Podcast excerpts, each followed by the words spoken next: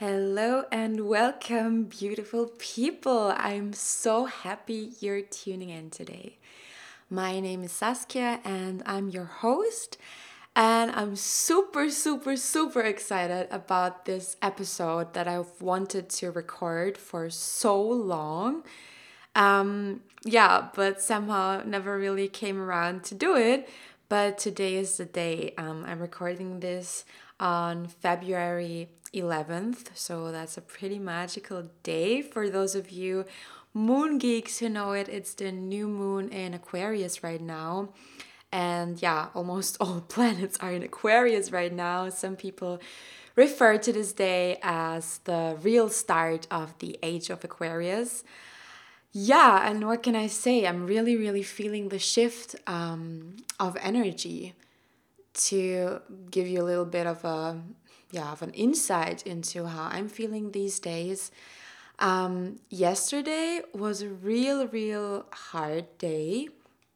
So I don't know about you guys, and I also, of course, don't know when you're listening to this, but um, somehow yesterday the energy felt so low and so heavy and dense and just yeah, really, really emotional. And it just felt like a hard day. And I tried to record this episode yesterday and I had to just quit because it was not going to happen. And um, all the more, I'm super, super happy and excited, as you can hear, to be recording it today because today I woke up and I felt so refreshed. Um, I really feel there's a there's a change in the air um, in the vibe basically. So that's super cool. Um, no matter where you are right now, I hope you're you're feeling good. I hope you're feeling happy and content. And I'm really excited to talk to you about one of my favorite subjects ever, human design.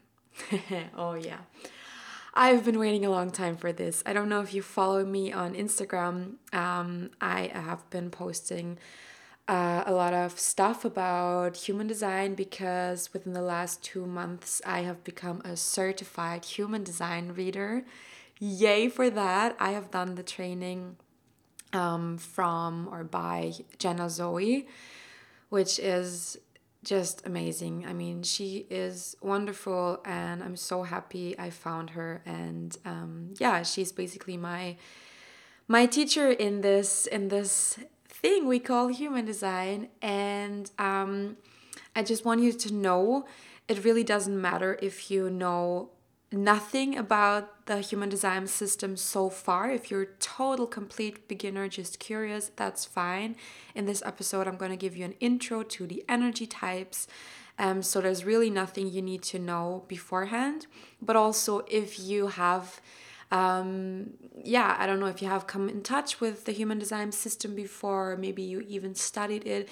It can also be a great episode for you because I think it's always fun to really come back to the basics and look at um, look at them from a new perspective because even when you work with a system for a time, it can be so good and rewarding to just come back to basics and yeah, um, go back to the first layer in human design, which is the energy type. yeah, well, um, the only thing I would really advise you to go and look up right now, if you don't already know, is which energy type you are. So, basically, in human design, um, we get our own custom individual human design chart, our body graph that's really, really um, unique to every person. So you can just easily look that up um, as long as you know your birthday, which should not be a problem, hopefully, um, your place of birth, and also, and that's the important part, your really correct and accurate time of birth. So, um, really get it down to the right minute. Check with your mom, check with the hospital you were born at if you don't know your time. Because here we need to be really specific, um, because otherwise, we're going to get a chart that's not as clear and not as accurate, maybe.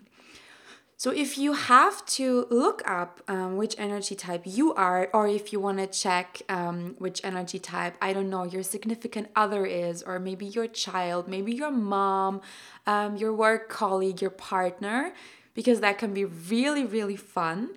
And especially when you listen to the episode where I'm going to take you through the basics of each energy type, it can be um, super interesting and fun to just have real people um, that you have contact with in real life in your mind when I'm talking um, about each and every energy type. So if you want to look up your own energy type or um, the energy type of a person you're curious about, then you can just press pause right now and head to my show notes because in the show notes, um, I'm going to put a link to a website where you can just um, look up your chart for free.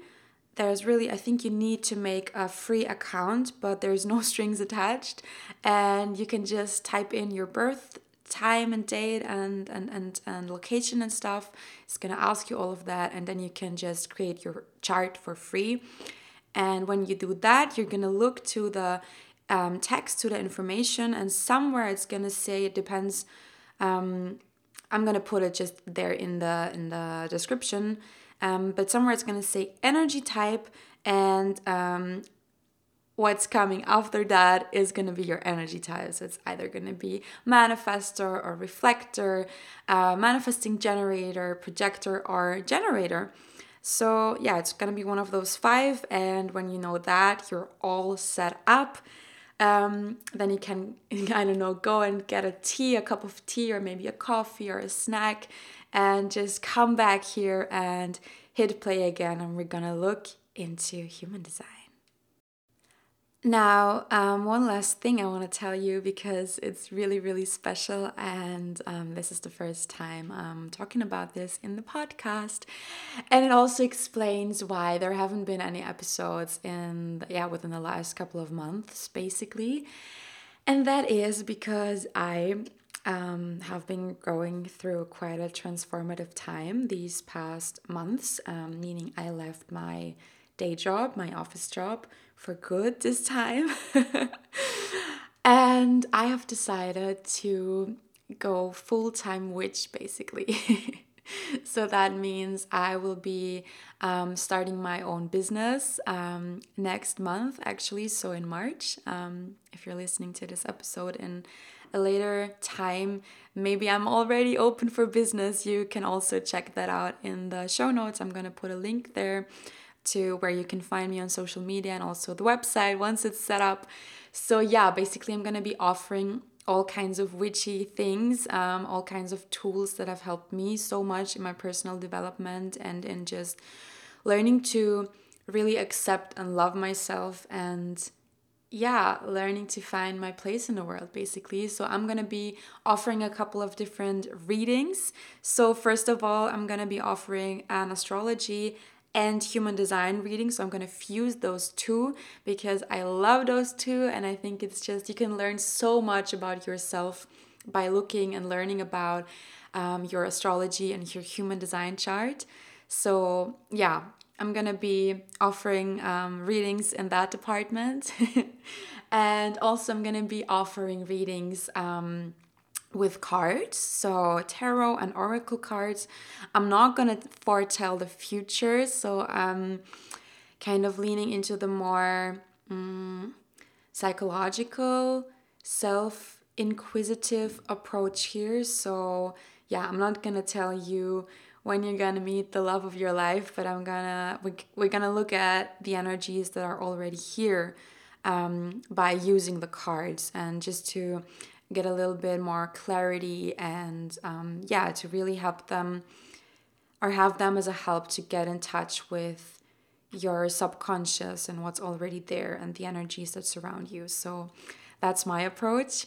And the third thing i'm going to be offering in time is um, energy work. So i'm going to be offering some type of alignment sessions where i'm going to do intuitive work basically. So um, you know, I have a background in being a mindfulness trainer and also I love all things spiritual. So within the energy alignment sessions, we can work with Reiki, we can work with meditations, um, we can work with my pendulum and really on an energetic level. I'm gonna tell you what I feel and what I what I basically see and feel when we work together when our energies fuse. So yeah, this is really the very, very witchy, intuitive thing. But um, enough marketing for myself right now. I just wanted to share it because I'm so excited and it's gonna be the first time ever um, really, really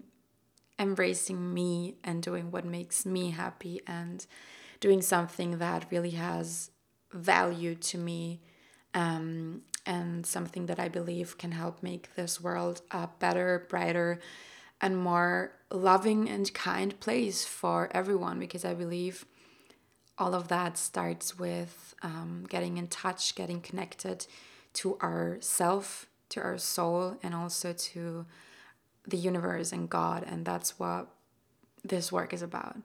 So, um, if you want to check that out, look into the show notes as well. And now, without further ado, let's hop into this episode.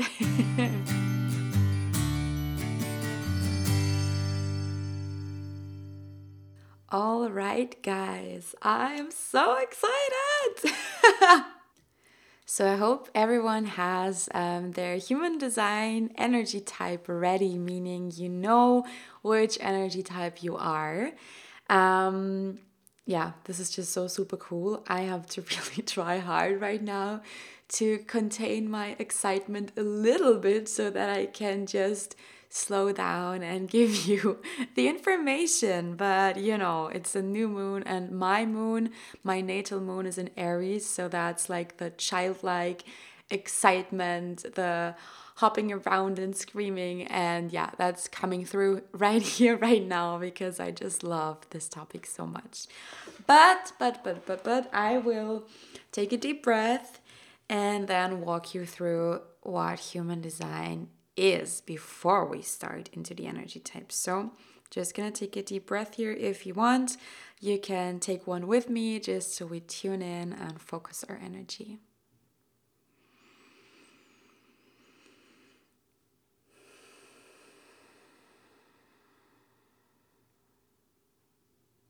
All right, let's go.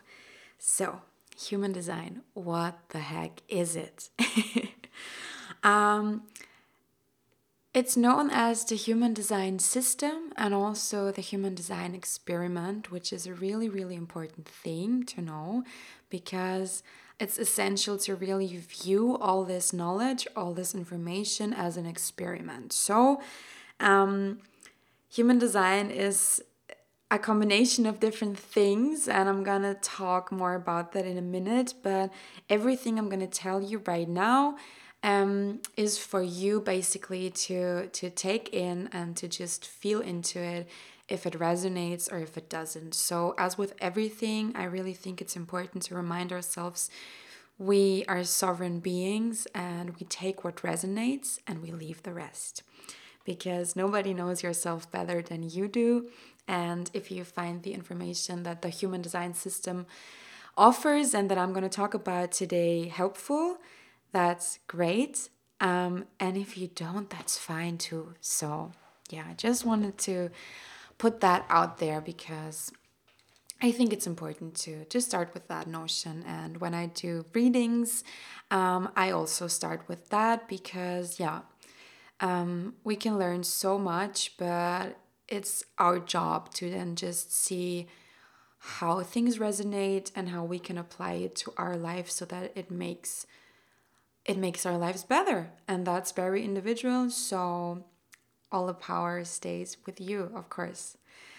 Um, as you have uh, noticed right now, I'm a huge fan of human design, and that is simply because I have experimented with this knowledge. And for me, um, my life has shifted in so many positive ways because of the knowledge. Um, so, yeah, that's my personal experience with it, and I'm gonna. Um, yeah, just just invite you to listen and um, see how it feels. And my experience with myself and also with people I have done readings for, the things I'm gonna tell you um, can go one of a couple of ways. So, one option is what I'm gonna say is gonna hit really, really home with you, and you're gonna be like, oh, wow, I feel seen. Oh my god, this is what I have felt like all my life, but didn't really have the language to describe or didn't really know why it was like that. So, um, with a lot of things we learn, and probably you're gonna hear, um, it can just be like a deep, deep um, permission to really step into who you have always been, but to fully embrace that without feeling bad for it. And that's the real beauty of human design in my experience um, and also of astrology and all these other beautiful tools. They help us really get closer to our essence to our soul um, to how we were designed so we can stop trying to imitate others and trying to to do stuff that is supposed to work but just doesn't feel good for us um, so that's the one way um, another way uh, things can feel in my experience is that uh, it doesn't resonate at all. That, like, I don't know, I'm gonna tell you stuff and you're like, what the actual fuck? No, just no, no, no, no, no. Um, if that's the case, I would invite you to still keep listening and just take in the information of course, skepticism is absolutely important and essential. And yeah, as I said, that's all right to just question everything, and that's a good thing. But if I'm telling you stuff about your energy type and you feel like, what the actual fuck? Um, no, this is not me. This is uh, this. I don't want to be like that. Maybe you want to try to um, experiment with what I'm going to tell you and just give it a shot. And then, if you have really given it an honest shot and really tried it to do it like this way, or to, um, yeah, to just give it a go. And if it then still does not work for you, or you don't get any benefits, or you feel don't feel good with it, or you don't see anything good coming from that, then of course toss it then say, okay, I tried this, it's not for me. But it could be, and in my experience, like it's it's more the chances are higher that if you really give it a good shot, um, you're gonna start seeing benefits and you're gonna start seeing that maybe this way is actually more beautiful for you and more rewarding for you. So, yeah, as I said, if it doesn't, no worries, but Sometimes we are very resistant to stuff because we have been conditioned to act and feel differently. And that's again coming back to um, human design being a tool to guide you back into your true design, even though you maybe um, have worked against that for all your life just because the world around you does not operate like that. So give it a shot. And yeah, let me think. Is there a third way you could you could take this information? Well, the third way is that you just you're just not interested in it at all and that you're just like nah. But I guess if that were the case, you would not be listening right now. So that's that. All right. So, what the heck is human design and where did it come from? So, um, you can, of course, Google that and look up more for yourself, but to give you a brief overview about um, where this system came from in the first place, um, it all started in 1987. So, that's really not that long ago if you compare it with I don't know, astrology or, or other tools um, in this realm, basically. So in 1987, a man who um, later went and um, called himself, he basically gave, gave himself a new name and is now known as Ra Uru Hu. This man um, had a kind of a mystical experience a very very freaky experience as i would call it but yeah i'm just gonna go with it and tell you what what it what the history is here. So this man had a mystical experience where he just started to hear the voice as he called it.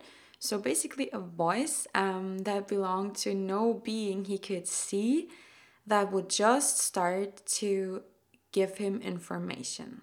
Okay? Yeah, it sounds as I as I told you, it's really woo woo and it sounds really crazy. But um, let's just keep going with that one because this voice started to to talk to Ra in 1987 and just said something like, "Okay, are you ready to work now?" And for eight days and eight nights straight, this voice was um, giving this man all the information that later became to be known as the human design system. So this man um, basically had, didn't really have a choice, so he just started to write down everything the voice said, and um, then went on to dedicate his life to, yeah, really refining this this knowledge, and um, he basically channeled the whole thing. And I I know it really sounds weird and crazy and mystical, and maybe you're asking yourself if that is made up and I don't know, I wasn't there. But having studied the human design system um, for, yeah, the past three years now, and um, even if, if I look at the book, it's a really thick book, and the information is so dense, and the system is so complex that, to be honest, to me, it seems more likely that this man really channeled all the information because I don't think it's possible to really make a system as complex and dense and just loaded with information up. I don't think that works. So I think it's really more um, likely that this voice was real and that this man really had this mystical experience and channeled the whole thing. so the human design system contains a couple of already well established and well known system within the spiritual world, um, if you will. And uh, these systems are things you and I probably already know, like astrology, which has been practiced for thousands of years, the chakra system, um, which is also a really, really well known and old and ancient and well established system that a lot of people know about. Um, it also contains um, information and knowledge from the Kabbalah system and also from the Chinese I Ching or I Ging. Um, there's two two names here for that one, and that's basically a Chinese system that has been used for over three thousand years now. So these are a couple of elements that are all of them contained within the human design system. And then also there's a part or there are elements within the human design system that are about um, modern science. So I'm not gonna, I'm not the expert on this because I'm really, physics is just not my thing. but human design is based on the knowledge of neutrinos, which are these really, really tiny particles that are basically all around us and everything is made up out of them. So yeah, you can you can just Google yourself through that knowledge. Um, and if you just take the I Ching, astrology, chakra system, Kabbalah, knowledge and, and physics stuff about neutrinos and put everything of that, all of that in a blender and, then just start blending, um, and then add in some some stuff that just seemingly came out of nowhere because the voice told it to this man. Then you get a smoothie that we can call the human design system. And that sounds super crazy but bear with me because it's just mind-wrecking how accurate the information is that is contained in this smoothie Human design is also known as the science of differentiation, and that means that um, the basic the the basic idea behind the system is that we are not all designed in the same way.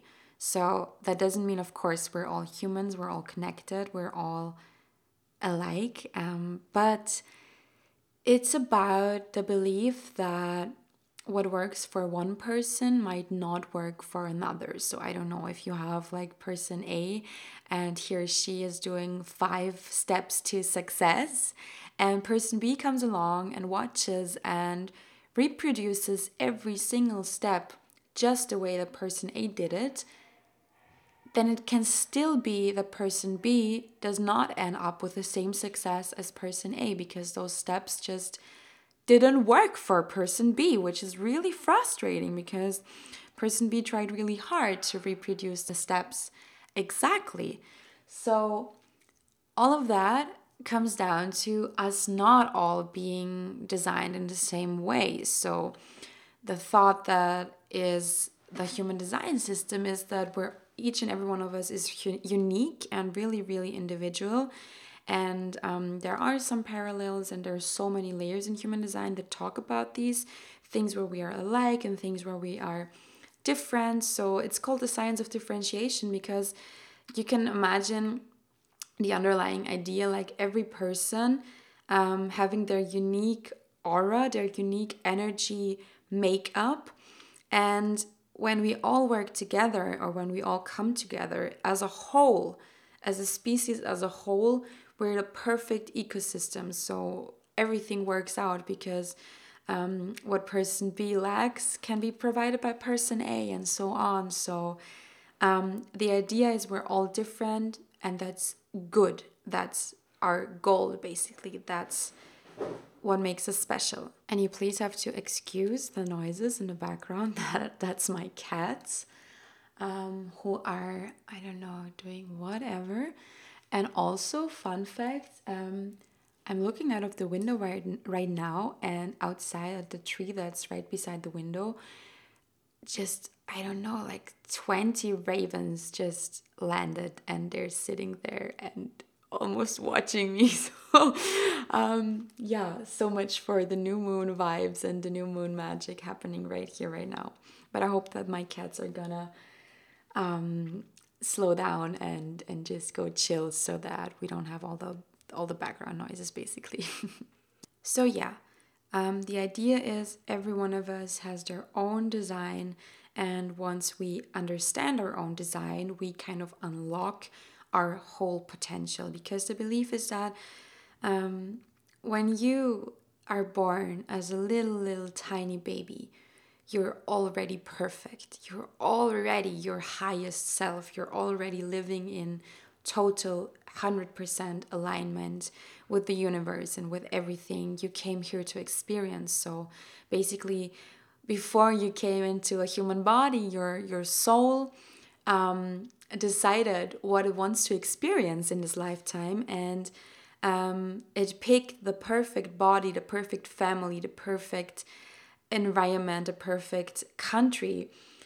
All of those outside um, environmental factors were selected by your soul prior to coming here because they are the perfect thing to really help you achieve whatever it is you set out to achieve and experience in this life. So that's the core belief behind all of this that we have to understand, first of all. So then your soul comes and jumps into this tiny baby body that it's selected beforehand because it's gonna, yeah, basically be the perfect vessel to experience everything the soul came to experience in this life. And um, then you're born and you're perfectly in alignment. You're living your design. But then comes the first scream of that tiny baby, and the world starts working, and um, the baby starts interacting with this world. So um, then something starts that we call conditioning in human design. And what conditioning is, is basically everything you take in from the outside world. So beliefs and um, just things you you pick up from others um, that make you think that's the way it's supposed to be or that's the way you're supposed to act um, and these things every time they differ from what really works for you for your specific design um, that's when we call them conditionings um, i'm going to give you an example because conditionings that a conditioning is nothing inherently bad or it doesn't even have to be or it's not created out of a bad motive. But for example, when you're a little kid, I don't know, three years old, and your mama does not like to eat dinner, for example. For her, it works to skip dinner and just eat more during the day. and she feels fine with that and maybe when you're three years old you're gonna you're gonna try to do it like mama does it and um, start thinking even subconsciously start this programming starts where it's like it's good to not eat late at night or it's good to skip dinner i want to be like mom and now the thing is, it could be that for your mom, she has it in her design that it's perfectly healthy and all right for her to not eat at night because for her body and energy level that works. But if you are if you have a design that says something completely different, that's what what's going to be a conditioning for you so what we do with human design um, and also it's really similar to how i'm using astrology is i'm using it as a map to help you or to help myself to help all of us to really discover what is working out for us and what is um, yeah what is what is going to help us achieve our best life happiness health um, being in alignment feeling good and really really living all of your potential. So the way I see this tool is it's like I'm switching on the light. Okay, so if I'm I'm looking at the human design chart or learning about that, it's like I'm switching on the light and just looking at what has always been there. But maybe you have I don't know um, blocked what your actual design is because all of your environment, all of the people or culture has told you, even subconsciously or literally that you should behave differently. So, what human design does is it's just helping you to uncover all of these false beliefs about yourself and to really free you to be the person you came here to be. Yeah, so that's what we call that process of uncovering and coming back to um, who you really meant to be um, is what we call deconditioning, the deconditioning process. And please know that this is a process, as in a really long term process, because as I said, if I'm going to tell you something right now, and it, even if it resonates with you, you have maybe lived a long time differently. So it's not going to be a change that happens overnight. I mean, it can, and there are small things where this works but please be patient with yourself and really see this as an experiment to step by step lean into um, embracing your own design more. And don't don't pressure yourself. Like don't um, listen to this episode now and tomorrow be mad at yourself if you I don't know if you're a projector energy type and you have been living so not as a projector um, for all your life which is my which is my story basically so I'm a, a projector energy type and I have been living most of my adult life as a manifesting generator. And um, of course, I'm not gonna wake up tomorrow and gonna be 100% living like a projector because, oh my god, these behaviors are learned. Those patterns have to be unlearned in a process, and we have to really be kind to ourselves and to really um, yeah, be kind and give ourselves time and patience. And we can also really do this with fun, you know? It doesn't have to be all serious and all um, rigid. It can be just a fun exploration of, okay, wow, now I have this knowledge and now I have been doing this a certain way. What happens when I start doing it differently? You know, just with this this could be fun. Let's see if it works. That's what I mean with the experiment character. It has to be or it can be fun and, and light and i think we can all use some of that because there's a whole lot of dogma out there and rigidity and that's also one of my biggest deconditionings i used to be very very controlling and rigid with myself and over the last couple of years with the help of tools like human design and astrology i have learned to really step more lightly, to embrace fun, to really make fun and joy a priority. And that's what I want you to really, really know before I'm going to tell you about your energy type because that's, in my opinion, the soul of this system that it's it can be a tool that helps you to heal yourself and to free yourself um, by helping you decondition thought patterns that are maybe not really helping you. Um, and that shouldn't be there in the first place but of course we're all living in this world and every day we're living we are getting some conditioning in it in so that's normal that's okay. It's not like oh my god i have conditioning i'm a horrible person. Not at all. It's normal but it's it can be a fun journey and a fun exploration to just one tiny step at a time start deconditioning and start evaluating if maybe if i'm going to do this another way i'm getting certain benefits of from that. Maybe maybe i'm feeling more content maybe i'm feeling more peaceful maybe i can be more creative whatever it is. Lean into it one step at a time and just see where it takes you um, and make it fun. It can really be nice and and light and relaxing. It should not be your drill sergeant you know?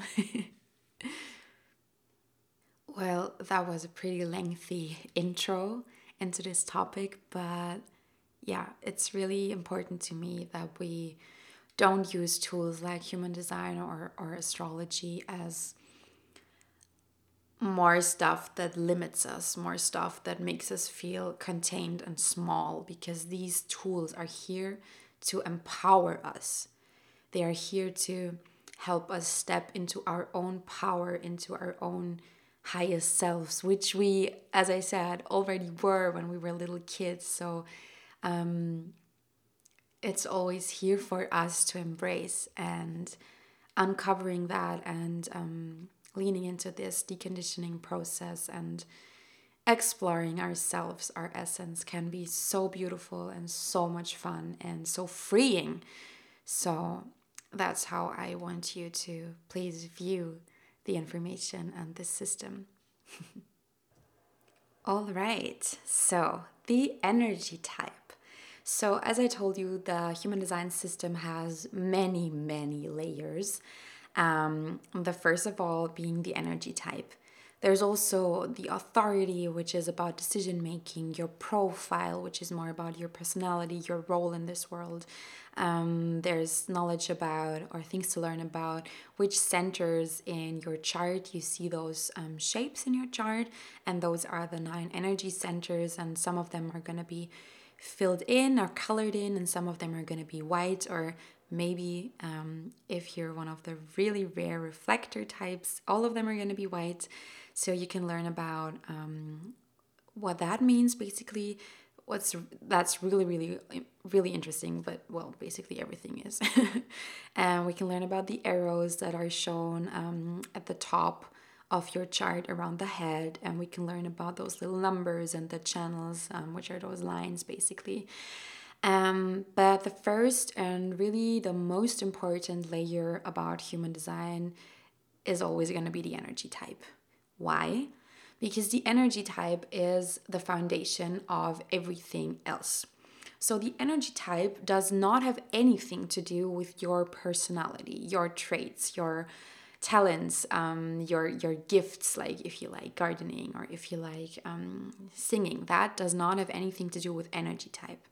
The energy type is the first and most important layer of human design, and that's why I'm also going to be talking about only this in this episode and why when I'm doing readings, I'm really, really taking my time to be talking about the energy type in depth because the energy type is the most important part of your chart because it kind of it's connected to everything else so you can learn about every little detail about your chart, and believe me, I know because it's fun and it's really interesting. But whenever something is wrong, or you feel off, or you feel like you're just not in flow, or something is not working, always go back to the energy type.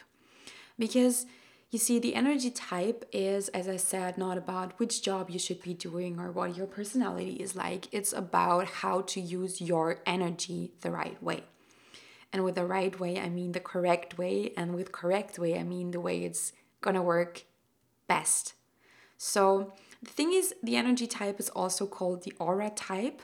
um, because it's all about how, how your energy works and interacts with the world. So, our aura is basically, most of you are going to know this, um, the, the um, energy field that's surrounding our physical bodies that's um, holding a specific frequency. And all the time, our aura, our energy that's not visible with the, with the naked eye, um, is communicating with everything around us, with other people's auras, with um, yeah, with the universe all the time. So the energy type in human design, this first and foundational layer, is all about teaching us how to use this energy field that we have, this aura we have, the best way. Because to do that, we need to know how it works. And in human design, there are five energy types, and every one of those types um, has an, a different kind of aura, so it works a little differently. It even um, it's even described visually in a different way, so how it looks and how it operates. So, you know, the thing is, um, there's this underlying belief that uh, what I told you before, when you come to this world as a little baby, um, all of the things you wish, all of the things you want to accomplish in this life, you want to experience, they're already set because your soul already chose them. So um, the minute we come into this physical body, you can think of, um, or the way I learned it with human design is you can think of it as like all of those wishes you have, all of those things you want to experience, your desires, your hopes and dreams. They're like um, all up in the cloud. Yeah. So think of really a cloud that's surrounding us, and you could just pick them basically. But what's between the cloud and your physical self and your manifestation is your aura, your energy field. So when your energy field, when you use your energy, your energy type, the way it's supposed to be used, the way it's designed, then everything is going to flow to you quite smoothly and quite easily. So, human design is also about things can be easy, you know? You don't have to you don't have to struggle all the time. That's that's kind of um, a sentence or a belief that we have in our culture right now that everything has to be hard and you have to struggle and um, if you don't you're not working hard enough but that's just bullshit that's just conditioning um, for all of us so kind of universal collective conditioning but human design says no um, if you're using your energy correctly everything you want can flow to you smoothly and you can attract it easily so you can think of your aura as the part that's connecting you to those things you want. So when you use your aura correctly, it flows smoothly. When you don't use your aura correctly, which is um, pretty normal, I have to say, unfortunately, because we're all brought up um, with basically, I don't know, um, homogenic beliefs and uh, how should I say this? we're all brought up with like that's the way it works and you have to do it that way and um, as i said before but some of us are just different and it just won't work for everyone the same way so those conditioning I, conditionings i talked about you can think of them like blockages that will block your energy field or kind of clog your aura um, so it's harder for those things you really want to come to you so when we decondition it's all about, in the first place, and always coming back to using our energy type, our aura type correctly. Because when we do that, when we decondition, we kind of um, we heal those blockages. You know, we can remove them, and then everything can come to us in an ease-filled way. And that's what we all want, I guess, right? I mean, I want that. um, so yeah, the energy type. It's just really important for me to understand um, that it's not about yeah your talents or your your career path or your character. It's about how to use your energy correctly. And i like to use the example of cars. I'm not if you know me. I'm so not the expert on cars in any in any way. But i know that there's a difference between a diesel car and a car that runs on gasoline. So you can think of your energy type just like that. You can have the greatest car, but if you put gas into a diesel car, it's not going to function properly. It can look awesome, it can have the best features, but it's just not going to work the way it's supposed to work. And that's how um, energy type can be described. You're just you're basically looking at how can I use my human equipment, meaning my physical body and my energetic body, my aura, the best way so that it works the way it's supposed to and so that I can have everything I want and have that be easy. So, in human design, we have five energy types. Um, some people will also say, or some literature will say four, um, which is fine because it's really just it doesn't really matter. Basically, some people think that manifesting generators are not their own energy type because they're technically a subtype of the generator energy type, which is true. But yeah, um, I'm gonna address them as a separate energy type, but just so you know. Um, why some some sources will say there's there's only four types and some will say there's five so, um, which one should I start with? Um, I'm gonna start with the manifestors. so, the manifestors. The manifestors are really, really interesting. I mean, all of the types are, as you know, I'm a, a total freak uh, with these things, but the manifestors have gone through quite a change, or better, their role has changed quite a bit because you see nowadays only about 8 to 10% um, of the entire population are manifestors. And I have told you before that uh, there are so many more elements to to one's chart than just the energy type. So, of course, in this short summary I'm going to give you, I'm going to try to be short. um, that's going to be for so many people. So, of course, it's going to be a bit stereotyped, but yeah, energy type is still the basis of it all. So, the manifestor energy type, every energy type has kind of an energetic role, um, a purpose to that it fulfills for for the greater um, the greater energetic balance that's that is just here with us humans. So the manifestors are here to start things. Okay? The manifestors are people that are here to to just create stuff out of thin air. So they're the only type, and I'm gonna come back to this later, but they're the only type for, for whom it's correct to really start things without waiting for anything from the outside. Yeah, so, so you see, they don't, they don't need a sign, they don't need to see how others are feeling about stuff, they don't need to respond, they just they get what we call urges. So that's gonna be something like I don't know, a manifestor sits alone in their bedroom and all of a sudden it's gonna be, hmm, I need to create this or that right now. Oh my God, I have to. So, what they get is these urges, and an urge, you can identify an urge by just looking at is this thing I want to do something I think I should do because it's wise? Or I should do because it's rationally um, explainable or just like the logical thing to do.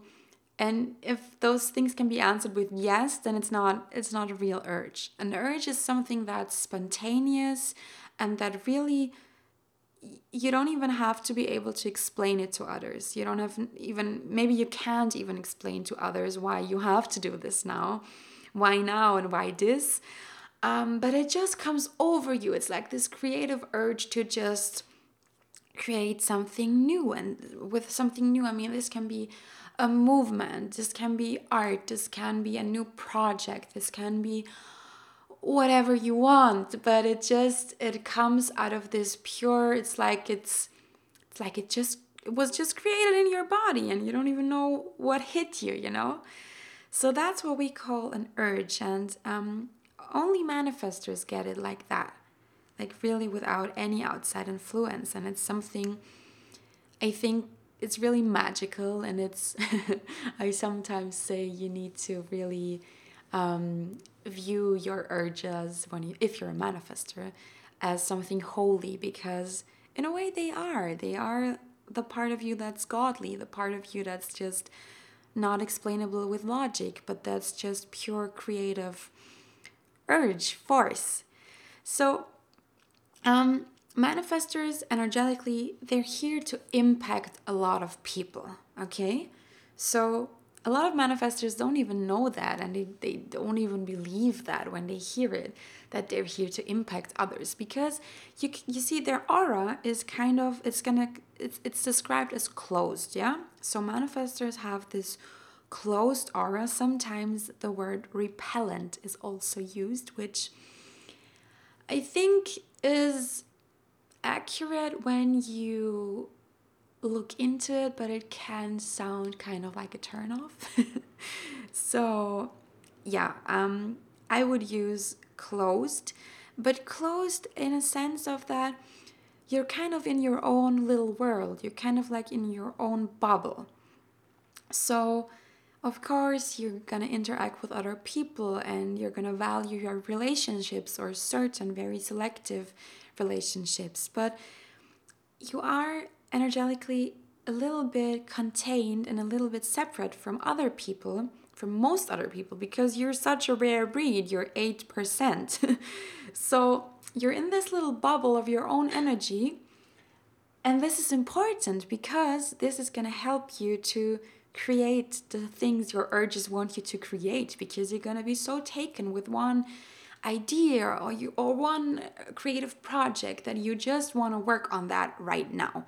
And usually most manifestors are going to work on their projects for I don't know, um, little amounts of time, but very, very intensively. So you're the people who are the ones that easily pull an all-nighter when you're when you're just taken with a new idea and that's correct for you. That's awesome because when you get those urges, it is perfect and correct for you to really dive into this and do nothing else for a couple of days, maybe, yeah? It sounds a bit extreme, and I guess in a way it is, but it's what na- what's natural for manifestors because you're here, your energetic purpose is to start things. You're the ones who start newness, who start movements, who bring change, um, and you're here to impact all of the rest of us and to inspire all of us. Um, and you really love that and you really thrive in that um, uninterrupted creative flow.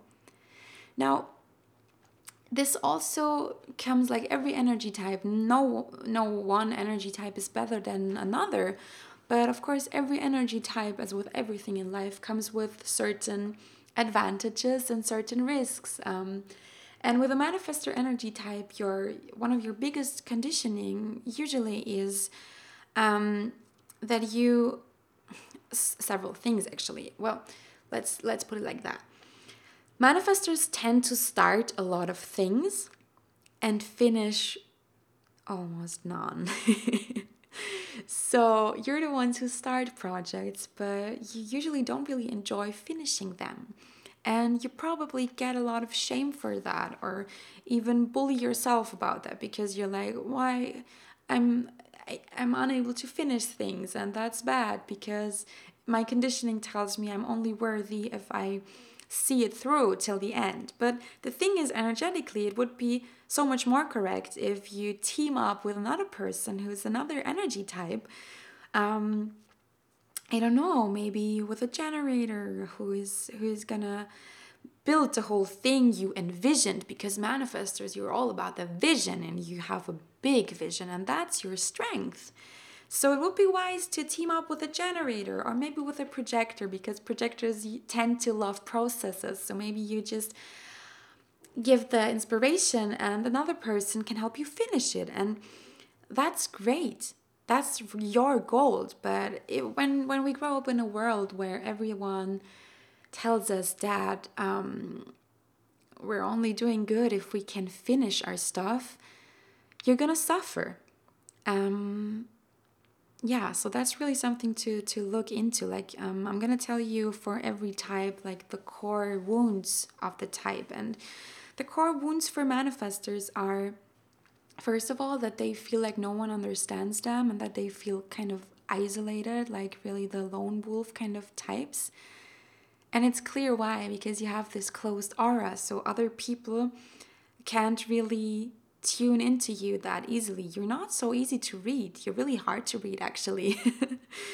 Um, and i'm telling you this as a projector who's really naturally really good at reading others but i know a couple of manifestors. Like one of my closest friends from from from my kindergarten times even and also a lot of other highly creative people I know I know them to be manifestors and it's true. Your aura it doesn't give away as much as the aura of other people. So it could be that people think or feel you're unapproachable. It can even be that people think or say you even get that feedback that you seem so arrogant or so self-centered or so self-absorbed. And you know of course that hurts and that's not nice. But in a way, it's kind of natural because this closed aura you have it's nothing is wrong with you. You're just designed as a manifestor, and a manifestor has this closed aura for a purpose, and that purpose is that this closed aura. You can think of it like I'm, I'm doing all the things with my hands here, but of course you can't see me. But think of it like a bubble that is pushing away, like as you're moving, which is what you're here to do. It's pushing obstacles and people who want to stop you and who want to control you out of your way because that's also one of the pain points of manifestors you hate it. You hate it. You loathe it. When other people want to tell you what you should do what you can do what you can't do what you shouldn't do when they want to control you when they want to tell you how to do your stuff and how to live your life because that's going to make you furious because you're here to do your thing okay? And of course we have to live with other people and we have to be able to um, communicate in a good way with each other. But ah, for a manifestor, it can be hard because you came here to do your thing, to start, to start whatever your urges tell you to start. Of course, only listen to your urges when they don't harm or hurt anyone else. So that's the thing about impact, you know. Um, whether you know it or not, you're impacting people, and with every urge that comes, you would be wise to really check if what you're about to do who is it going to impact and how so that you can just um, kind of really see because obviously you guys you're in your closed aura you're in your thing you have this urge this pull to do something now. So maybe it's the most unnatural thing for you to think about how your acts how your actions your your decisions are going to affect anyone else. But um, yeah, the thing that you would really benefit from is if you can just notice your urge and as i say the urge is holy but then pause for a little little moment. I know you guys love to be quick. That's also something you're fierce and you're quick but maybe pause for i don't know five minutes and just think it through. Who is this thing i want to do right now going to impact and how and then here comes the really, really important part um, that I want to tell you if you're a manifestor, because for each and every energy type, there are like three things that are unique to each energy type. And one of those things is um, the not self, which is an emotion or a thing that pops up. It's just like your little sign that tells you that you're not living, excuse me, that you're not living in alignment to your own energy design, okay? I'm gonna talk about that in a little while. Um, I'm gonna tell you right now, your not self emotion, which you can just this is not something bad again. It's it's not like, oh my god, I'm feeling this, I'm a bad manifestor, I'm a bad person. No. This is just your sign to be looking at um, how you're using and spending your energy. It's like your little checkup, like when a little light starts blinking when you're driving your car, you're just gonna check, okay, what is this telling me? Okay, maybe I have to course correct, maybe I have to adjust. So for you, this not self theme is anger. Okay? it doesn't have to be the furious, raging kind of anger, it can be. But it's this feeling when you want to do something and someone else says, like, no, you can't. you cannot do that right now. And you're like, but I have to do it. And why? Who do you think you are? You cannot stop me. And um, this is the anger I'm talking about. Um, of course, anger can also be expressed differently because if you bottle up anger for too much or for too long, I should say, it's gonna be expressed as um, passiveness, okay?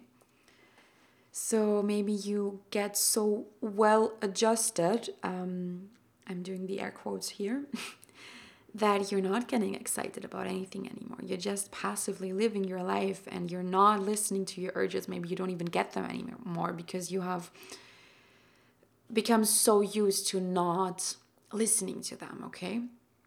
So, yeah, um, anger. I'm gonna just leave this here. Whenever anger flares up, you can just take a pause, a little, little tiny pause, and just see, okay, where can I course, course correct, basically? And what helps you to course correct is the thing we call strategy in human design, okay? And strategy is basically um, how your energy type uh, can go from the point A, which is um, the not self theme, anger in your case, to point B, which is the goal, um, which is what we call a signature. I'm going to talk about that in a minute. But your strategy is to inform. Okay. Now, for manifestor the strategy and this is unique to your type every other type really needs to to follow your strategy for things to work out for them for a manifestor it's not really about um the thing you want to do working out for you or not because um, yeah that's just not how you work. But the thing about informing about following your strategy is that it will make your life so much easier if you follow this strategy and start informing your your peers your family your friends the people in your work that are just affected by your action whether you know it or not. Because um, you're gonna save yourself a lot of trouble if you embrace the strategy and start informing the people. Now, what do I mean with informing?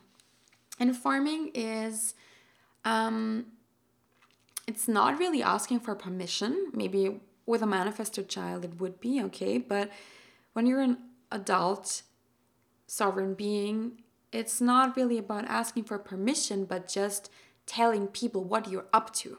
So let's say you're a manifestor and you want to go to Spain. You get the urge at night that you have to go to Spain for the weekend, okay?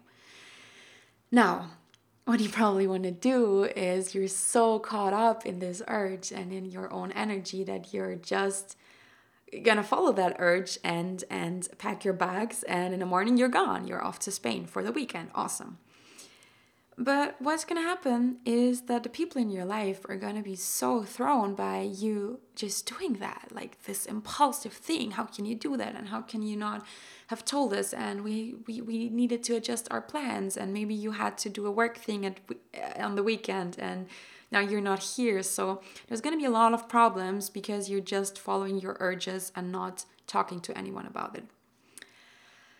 Ha!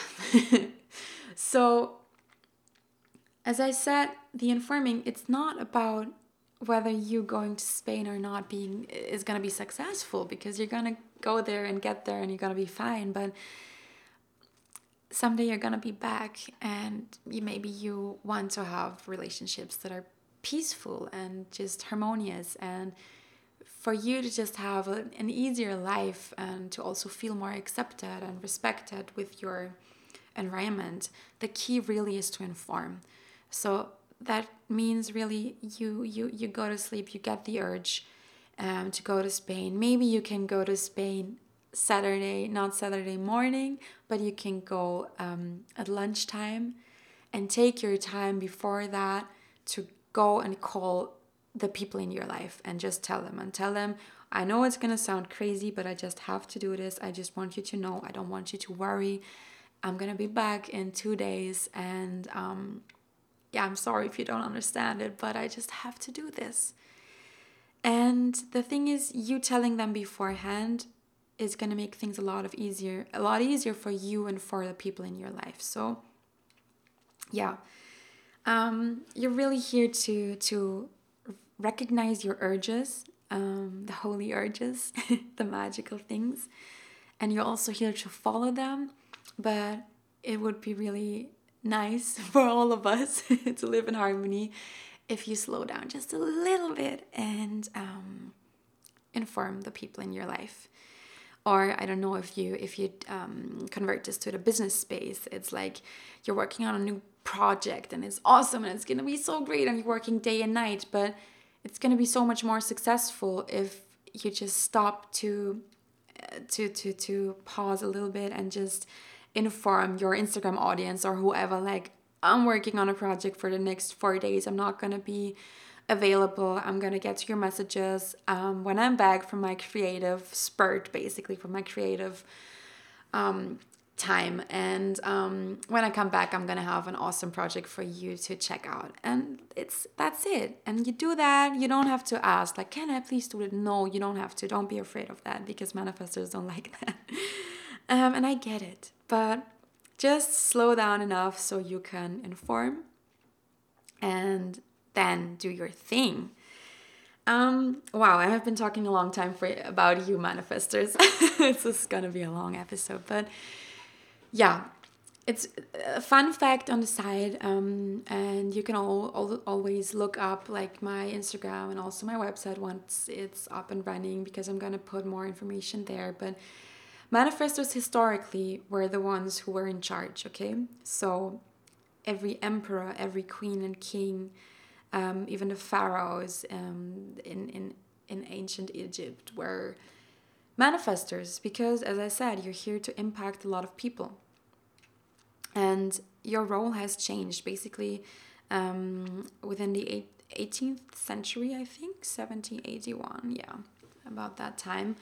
Um, this role has changed and you you don't want to lead anymore um, in the conventional sense you know? Now manifestors they just wanna do their thing and that's so great because we need you.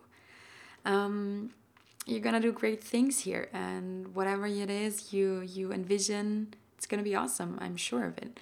But this this this kind of um, it's still a little bit programmed into your dna you know this my way or the highway mentality. And it's it makes sense why. It serves a purpose. But um, the thing oh yeah I, I still need to, to tell you this. The thing you you want to move towards like the signature of your energy type which is the sign that's going to pop up and tell you you're you're living in alignment with your own energy for manifestors this signal is peace. So that tells us so much you you you, you really long for peaceful um, relationships and a peaceful environment you want to do your thing in peace. You don't want to be interrupted when you're in your creative flow, but for that to happen is you need to inform us what's up. All right. Manifestors, my friends. um, also, if you're a manifestor and you want to reach out and, and just give me feedback, or if you're another energy type I'm going to talk about, I would be so so curious as to how everything I'm gonna tell you here resonates. So look into the show notes if you want to, and um, find me on Instagram and just send me a DM about yeah how you're experiencing being your energy type. so I will move on to the generators right now. Generators, oh my god. Um, yeah, everybody loves generators, I guess. you need to know that generators, together with the, the next energy type, the manifesting generator, which are um, working on the same principles. So they're really, really similar. That's the thing I told you about. Some sources will even say it's the same energy type. Manifestors and manifesting generators make up the majority of all people so, if you take generators, which are about 36% of the people, and manifesting generators, which are about 30%, you, yeah, you almost get 70% um, being a generator or a manifesting generator. So, you're really the ones who are the norm, I want to say, but that sounds stupid. So, yeah, you know, everyone is special, but there's a lot of you guys. That's what I want to say. So, generators they have a totally different aura than the manifestors I was just talking about. Generators have this big and um, warm and embracing and inviting aura, you know? I'm always um, describing their aura, how it feels, and I have started to really feel this. My brother, for example, is a generator. Um, I'm describing their aura as a campfire or a bonfire. So it's this warm, embracing aura that just pulls you in, you know? Everyone wants to be near a generator because you're like this fountain of um, feeling warm and fuzzy, you know? Um, when you're living in alignment, of course, because no matter what which energy type we are, when we're not living in alignment, when we're living in the not self, um, it's not gonna be as as inviting and as juicy and as the, the positives are not gonna be as obvious as with someone who is totally living in his or her design, of course. So the generator aura is um, embracing what they call it, and that's so true because when you think of a campfire, like everyone can can just go near the campfire and everyone is gonna get a little warmth. And that's the thing about the generator aura. The generator aura is not personal, you know, it's warm and it's so good and juicy and it's just this life force feeling you get. Um, but it's not selective, it's not choosing. You can stand near me and you don't, and you're gonna get a little warmth and you won't. So that's not the thing, that's not how a generator aura works. Whoever is near them is gonna feel this warmth. Um, yeah, and what I mean by that is that generators and manifesting generators have something that all the other energy types do not have, um, and what makes them a generator, and that is um, remember, I told you about the energy centers, the little shapes on the body graph. Um, only a generator or a manifesting generator has the sacral center colored in. Um, we call that a defined sacral center. So that what makes you a gen- that is what makes you a generator or a manifesting generator. And what this sacral center does is the sacral energy center is all about life force. It's about creativity, life force, desire, um, also sexuality. So like this is kind of the zest of life, you know, the juice of life. It's it's um, the fuel all of us run on. So when you have a defined sacral, the thing is that you can create this life force energy. Okay, you can create it. The way that manifestors um, create ideas and newness out of thin air, a generator or a manifesting generator can create life force out of thin air. Um, and here comes the key thing how do they create it? They create it by doing what they love. Okay? So here is where the saying of do what lights you up really, really, really comes in. I mean, I think that's the case for each and every one of us. No matter our energy type, we should do what we enjoy because that's what we're going to be good at and that's what we're here for. But for a generator, oh my god, you start to really, really create life force once you do what lights you up.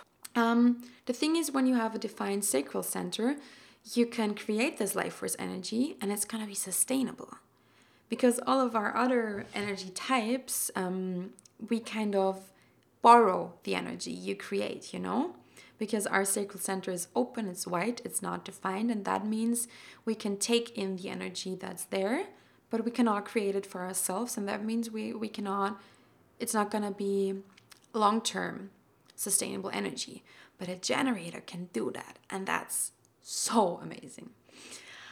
Um, a generator creates this energy, okay? But how? Now, here comes the, the, the role, the energetic role that the generator and also the manifesting generator have. And this role, this energetic purpose for a manifesting generator or generator is to lift up the energy of the planet. That's not a small thing. That's a pretty big thing, and um, you need to know that in the past, so historically, okay, generators used to be the slaves of manifestors. Don't be mad at your manifestor friends, but I told you they were the ones who were ruling, and the manifestors, however, they're not the ones who can finish stuff because they don't have this sustainable sacral energy. So the generators are the ones who were called in, uh, enslaved, and oppressed for their workforce. Because a generator can work in such a sustainable and long-term way like nobody else doesn't does even come close. Of course when a generator is not in alignment meaning he does he or she does something that he does not enjoy um the energy the vibe is going to be much lower. But still anyway um, they can work so much more and so much more long term than any other energy type, and that's why they were enslaved in the past. So, when you think of that, it becomes clear how or what the deepest and greatest conditioning for generators is. And that is I have to do stuff for others. I have to sacrifice my own desires, what I want to do, what I enjoy, so that I can fulfill what others want from me. Okay? So think of it like it's it's programmed into this type even historically they they kind of feel that they are here to lift the energy of the planet but what's um, wrong or what what's just not the right thing or the right perception is about the how how are they supposed to do that so when a generator kid um, does something he or she enjoys. Let's say it's a it's a girl and she likes to I don't know climb trees, okay? So this girl just wants to climb trees all day long. But then mama's gonna come sometime and it's not even a bad thing. It's not a bad intention or or yeah, it's it's not bad or evil. But mom is gonna come and say, you know, um, can you please come and help me um, prepare dinner? Okay? And what this girl learns subconsciously is she has to do something she does not enjoy. Let's say she hates preparing dinner, okay? Um, but when she does that, mama's gonna say, Oh, you're such a good girl. It was so nice of you to help, and it was so good that you um, chose to help me instead of climbing this tree. So that's again, that's not a bad thing, and um, I don't want to shame our parents because it's it's kind of natural, I think. But the thing is, this girl is going to get rewarded for behavior that is all about serving someone else and not serving the self. And here's where it becomes problematic because that's how the generator kid learns that to sacrifice their own desire is the way to do life and to be a good person. Um, but now we come to the dilemma because I told you about the sacral, and the sacral center is the one that's going to create all this life force energy. Now, when a generator does something he or she enjoys genuinely, like really, it brings them so much joy, it's so much fun for them, they really indulge into something. Um, I have to take, I hope it's all right with you, I have to take my brother as an example because he's obsessed about cars ever since he's my little brother and ever since he popped into this world he is obsessed with cars he loves it So whenever he he's a generator, and whenever he is doing something that's in the sphere of cars, uh, driving a car, or or I don't know, um, learning something about a car, his sacral center is gonna start up. It's gonna be sparked, and it's gonna be. Um, he's gonna be so excited about doing it and feeling so so so excited. His whole body is gonna feel excited, and I don't know you. I hope you can feel it. Like I'm even when I'm talking about it, I can feel this excitement that's to fill a generator up when they do what they love. And what happens energetically is that once they start doing the thing that they love, is their sacral is to start producing so much energy, so much life force energy. And you can imagine that like a glass of water and it's going to be filled by doing what you love and when you really do what you love this glass is going to be filled so much that it's overspilling all the time, okay? So you're producing so much more life force energy than you actually need. And all of this overflow, this this water spilling is going to flow to all of the rest of us. So, by doing what he loves, my brother, as the example, um, he's producing life force energy that's going to flow to all of the other people. He doesn't even have to go to that person or something. Yeah, of course, if I'm in, near him and our auras mix, that's when I'm going to soak up the most of that life force energy. But just by doing whatever it is he loves, he's creating so much energy for this world. And that's how generators should um, create energy, and that's how they lift up this planet.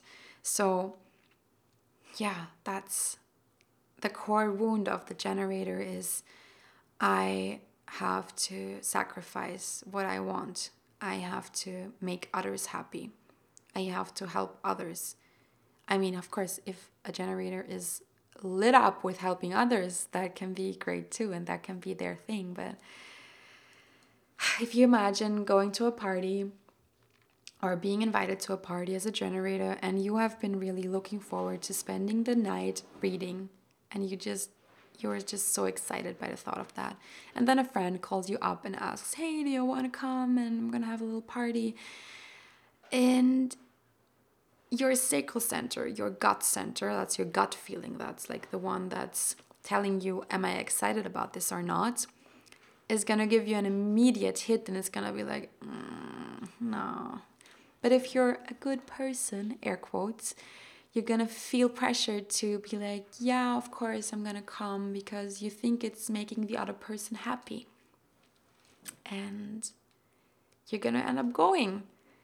But if you would have just stayed home and done your reading, you would have created so much more energy, you know what I mean? So, this is really about choosing you, choosing your choice. And that's how you're gonna help the world. Um, yeah what I also want to tell you is that um, generators, because of this life force energy, they're really the ones here to build stuff, to create, to create stuff, but in another way than the manifestor, to to long term build, yeah, to become a master at something, to really, um, they're the ones who can implement the great ideas and can really, really make it come alive by pouring your energy into that. And yeah, it's just so beautiful and so deeply nourishing. Oh, I also, um, I'm going to give you an example. So, just so you know, um, so that you have a famous example um, about this energy type. And a generator example that's um, a celebrity example is Oprah, for example. Oprah or J Lo or Beyonce, you know, these these are people who are so juicy, so sparkling, so inviting, so warm. They are just overflowing with life energy, and that's so beautiful when they are in their zone, when they're doing what they love. And um, yeah, it doesn't mean you cannot help other people or do stuff you don't like. Yeah, of course, you're gonna have to do your laundry, but when you just do stuff for others and ignore yourself, um, it will just make you so drained and so unhappy. And that's also um, I told you about the the signature, the success signature for the energy type. So for a generator, that is satisfaction. So whenever you feel satisfied, really like, oh my God, this life is so beautiful, that's showing you that you're on your path. And um, whenever you're feeling the negative sign, the sign that's telling you um, you need to course correct, um, that not self theme is frustration for a generator. So, this feeling of feeling down, feeling heavy, feeling like nothing is flowing, feeling like nothing is exciting anymore, that's the not self theme of the generator. So, whenever you feel like that, um, you need to come back to your strategy. And your strategy as a generator is to respond. And by respond, I mean, I told you about the sacral that speaks in, oh my God, yes, I'm excited, I want to do it. Or, mm, I don't know, maybe no. So with the sacral, it's like, um, it's only black and white, okay? You, you can ask yourself or get asked questions. So you're responding to your environment. For example, I'm always saying a generator has to look for that spark, okay? So you just go wide-eyed through the through the world and look at where is that spark that excites me. And that excitement you feel, that's your sign. That's your sign of I should look into that. I should follow that. I should interact with that. And that's that's the way responding is meant, okay? So you let yourself be moved by the world. You just go out and be like, okay, the world is my oyster, my buffet. I'm just looking at what what do we have on the menu today and then you choose what you want to engage with based on what makes you excited. And that's your strategy. So whenever you feel frustrated, whenever you're in that not self feeling, um, you need to first of all look at um, am I doing enough stuff that's making me feel excited?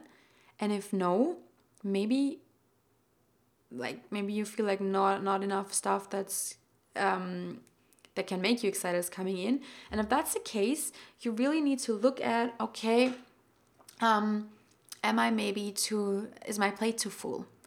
Because a lot of the time, a lot of generators will just say a lot of false yeses. So they're gonna be asked, Do you wanna do this? Do you wanna help with this? Do you wanna do that? And they're gonna say yes, although their sacral says no. Okay, so they're ignoring that um, sacral gut feeling that tells them, Oh, hell yes, I'm excited. And they're saying yes, although they feel like, mm, I don't know, I don't know. That's not a yes. That's not a sacral yes.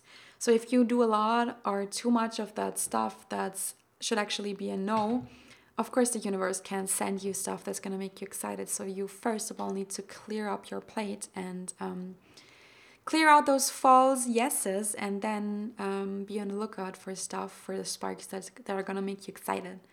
And that can be little things, yeah? You don't need to look for the big bang. It can be a little thing like, wow, that poem really inspired me, or oh my god, that movie um, gave me the idea of this, or hey, my friend asked me to do this and I really want to do it actually.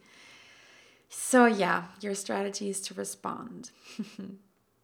um, I am seeing that I did not tell you any celebrity examples for the manifestor type. So, manifestors, if you're still listening, which I hope you are, but if you maybe decided you were not going to finish this podcast, it's all right. But if you're still here, um, some examples of your energy type are um, Jennifer Aniston, Jack Nicholson, which I think really, really gets you into this vibe of this closed aura. You cannot really, you cannot really, um, you maybe feel even a little bit repelled by him, but also he's really cool. So yeah. Um, Susan Sarandon, Robert De Niro, Ra Uru Hu, so the founder of Human Design, Johnny Depp, Gwen Stefani, um, yeah. And basically, all people who historically were ever in a place of power, the good ones and the bad, all of them were energy, uh, energy type manifestor. Yeah. Okay, let me take a quick sip of my water. All right, let's talk about the next energy type, which is the manifesting generator. So, the manifesting generator is a hybrid basically of the two energy types that I already talked about. So I told you it's technically, and that's really important to remember and to understand, it's basically a generator, okay? So everything I just told you about being a generator, that's really important for a manifesting generator to understand because you are, um, that's your foundation, okay? So now what makes you a manifesting generator is that you also have a couple of qualities taken from the manifestor energy type. So you are a mixture, but at your core, you are still functioning as a generator. So everything I told you about listening to the sacral, this gut, responding to um, really, really doing only the stuff that lights you up that's really, really important for you guys too. So, um, the thing is, the manifesting generator, interestingly, is the oldest energy type. And it's about 30% of all people are manifesting generators. which I think is funny because you would think, or at least I thought, that the manifesting generator um, would have come later in history than the manifestor and the generator. But no, actually, the first people on Earth, um, according to the human design system, were manifesting generators, which really makes sense when you start uh, learning about the qualities that manifesting generator has. Um, the manifesting generator is all about being playful, being interested in a lot of different things, um, being multi passionate basically, and and really wanting to try it all, you know. So you see, there are the, the the qualities of the manifestor: the quickness, the being fast, the being like, oh my god, I want to do this. Oh no, I want to do this. So it's really a combination of this spark from the taken from the manifestor that's like, oh wow, now I want to do that, um, combined with the responding of the generators. So it's like, okay, wow, I want to try that, then go and try that. And then when you're trying that, listen to what your sacral, your gut says. Does it say, hell yes, we're excited about that, awesome? Or does it say, mm, well, actually, I don't really, I thought that was this would be more fun. Um, I don't really, I don't really feel this, you know. so that's your sacral, and as I told you, your sacral is still, your sacral is still um, the most important thing, even if you're a manifesting generator. So you are a mixture.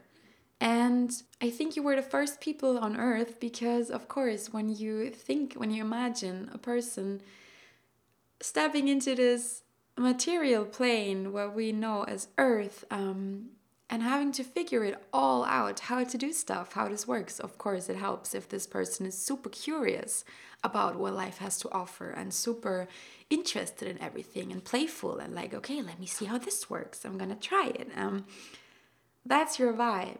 So that's great. You came here to play to interact with it all to find new ways.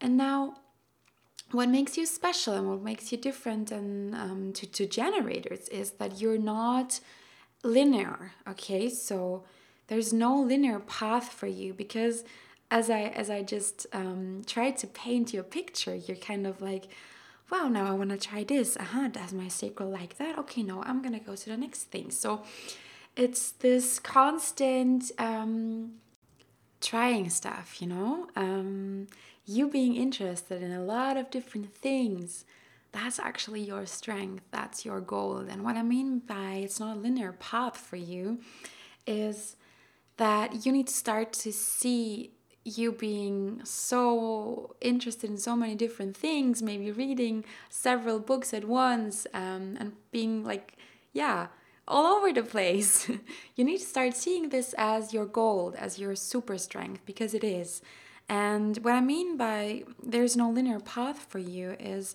I'm gonna gonna give you an example right now about celebrity people you maybe know. Um, Angelina Jolie or um, Jessica Alba. Both of those women who are so super cool, they are both manifesting generators. And now look at what they're doing. I don't know. Angelina Jolie is making movies. I think she's also directing.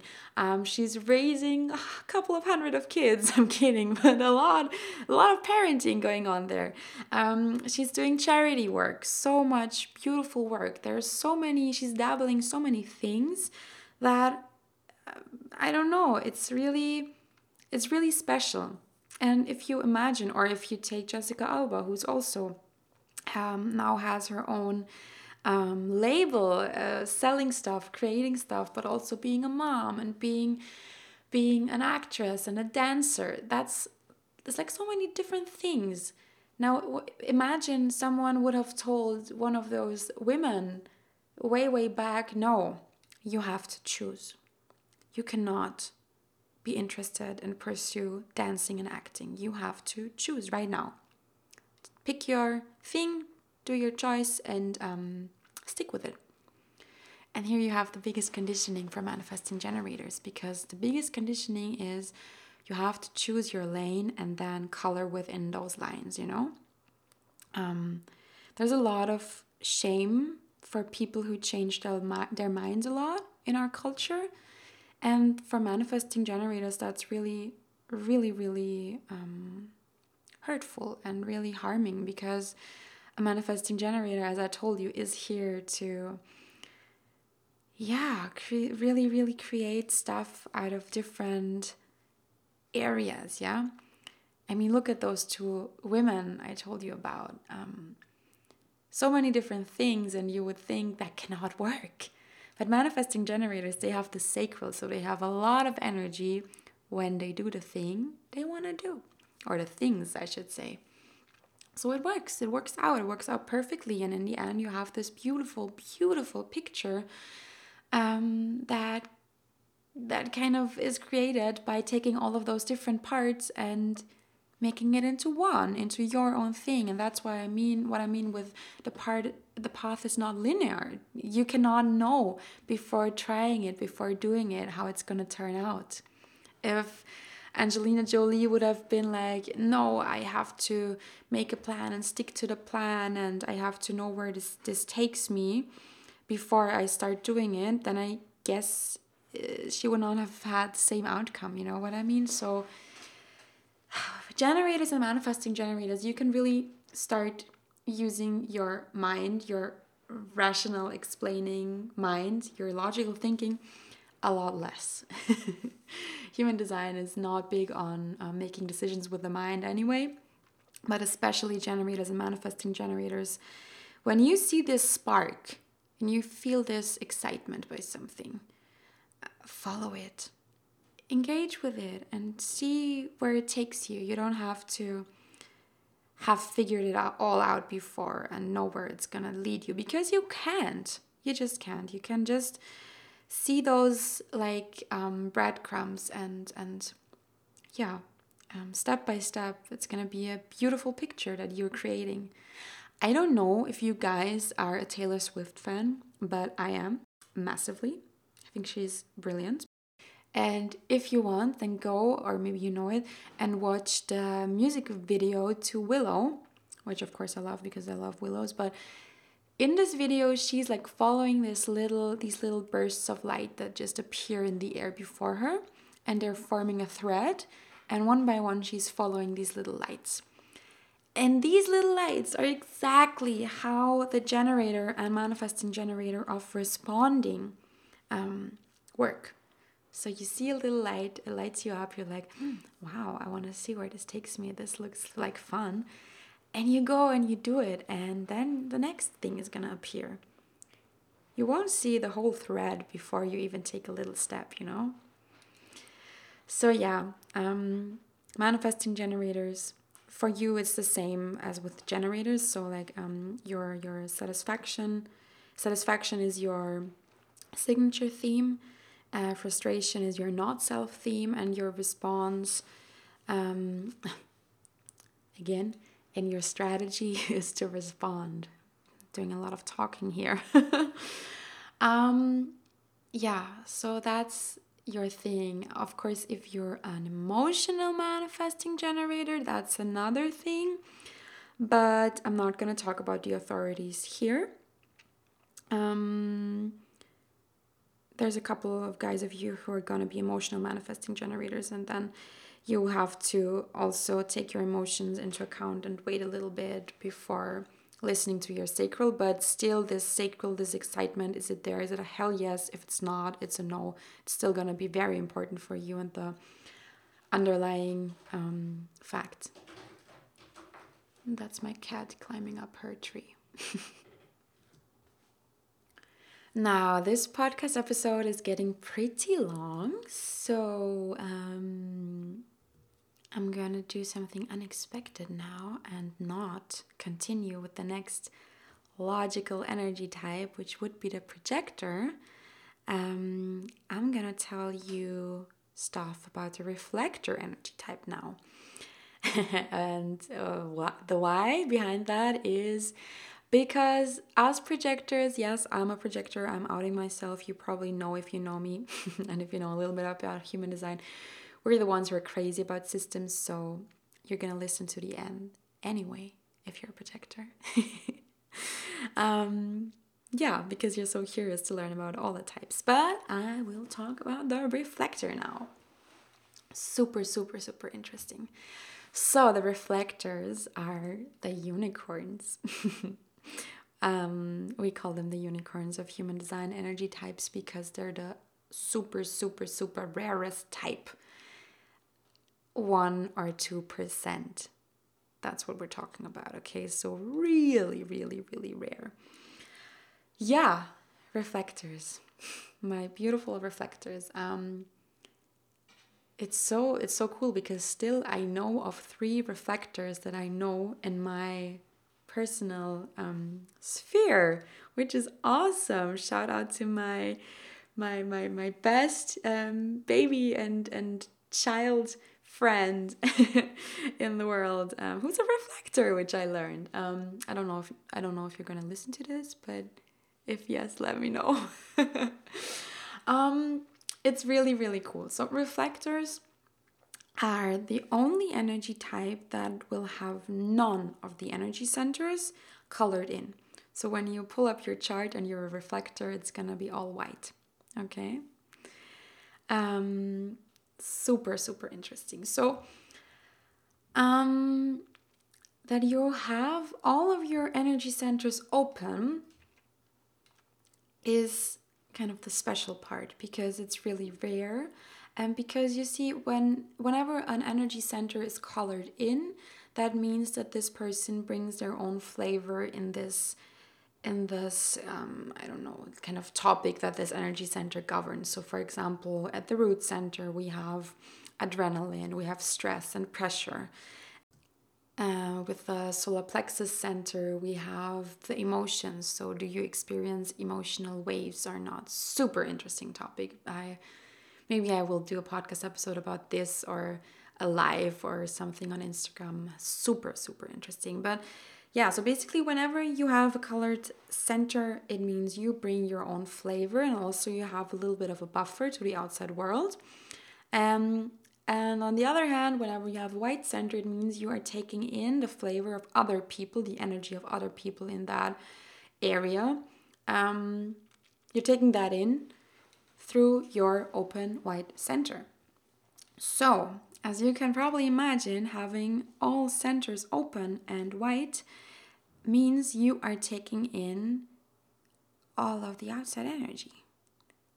Now, the really, really interesting thing about this is that reflectors, um, as I learned, are the types that are the least similar to each other. So, what I mean is that you can take three reflectors and they're gonna feel like completely different people and they're not gonna they're gonna feel so different you know? They're, they're not gonna be when you take a couple of projectors and you tell them a little bit about themselves they're like oh my god i found you. You feel exactly the same and i have been i have been through this and ah finally i have someone who understands or a manifestor who's like whoa now it finally makes sense and that's so wild. But when you take a couple of reflectors they're gonna be like what? What um, it doesn't really make sense to a lot of them because because they're so white, meaning they take in all of the environment. So that means they are the ultimate chameleons. So what that means is they can be anyone. Um, of course, they're gonna have their own personality, and that's gonna be determined by the gates um, that are activated in their in their chart. But they're the ones who really, really, really, um, they're gonna morph all the time, you know? So, what does that mean? Um, having all your centers open means you are mirroring your environment and the people around you all the time. Of course, you're also prone to conditioning the most because when you take in outside information. That's where we get the conditioning from. But as I said, when everything is white, um, you could be totally living like a manifesting generator and totally pulling it off because you're getting so much energy from the right people that are around you that yeah you're really, really pulling it off and that you feel like you're permanently really, really high on energy because you are, I don't know, maybe you're in a in a family of generators and all your life you have been feeling this energy coming from them and never really thought about is it coming from them or not. And then maybe one day you are you're moving out and you're having more alone time than ever and you feel low and you're like oh my god i'm alarmed. Why don't i feel this juicy zest of life? What is this? Um, but maybe that's just your aura being clean from clean of all these other outside influences. Not that they're bad but as a reflector your your normal state would be cool calm and collected. So even neutral actually. So a reflector is basically the energetic role of a reflector is to be our mirror. Now what does that mean? When you're the mirror you show everyone else who they really are because you reflect it back to them. That's why hence the name, right? so, reflector, their energetic role is to really, really show us where we're at on an individual level, yes, but even more than that, on a collective level. So, actually, reflectors are super important for our community, our society, our tribe, because they should be in the center of it all because we will see how we're doing as a society um, by how the reflector is doing. Because if you put a reflector in an environment with a lot of people who are super out of alignment, super toxic, super frustrated or bitter or whatever, angry, the reflector is not going to feel too good because he or she will take uh, in whether he or she wants it or not they're going to take in the the vibes and the energy from all those other people. So when you put a reflector into a group of people and into a job, into a family with super high vibe people who are just a pure alignment, they're joyful, they're at peace with themselves, they are living their best life, then the reflector is going to feel great. So you see what I mean? They can be everyone and no one. I'm really thinking of the Game of Thrones um, storyline with Arya here about being no one. And that's really, really so true for reflectors. They're no one and they're everyone. And I don't mean that in a bad way because always we have this conditioning in our society that you have to know who you are and only if you do it's you can find your path and for a reflector that's really not true because their truest essence is to be everyone and no one all the same um, at the same time. And that's actually their biggest strength. Um, yeah, it's really, really. I, hope what I'm saying makes sense. And if you're a reflector and listening right now, then please reach out to me because I would love your opinion um, and your feedback to reflect back. now, what can I tell you? Um, now let's go to the, the, the not self theme of the reflector, and that is disappointment. So, what I mean with disappointment is that life doesn't feel exciting anymore. Um, when a reflector is in their not self, they're like, nothing cool is gonna happen. There's nothing to be excited about, to look forward to. It's like, really dull, you know? It's like everything is blah, and I'm just, uh, yeah, and I, nothing can surprise me. And then you have the other sign that's telling you you're super duper in your, oh my god, I just said that. you're super aligned, you're in your, living your reflector aura, your energy type, and that's surprise. Um, I like how Jenna Zoe, the, the woman I'm learning from, says surprise and delight. So this means that the state is all about being really delighted by everything life has to offer. It's like, wow, this is so interesting and I love it and I can explore and it's so surprisingly beautiful and every day is just um different and changeable, you know?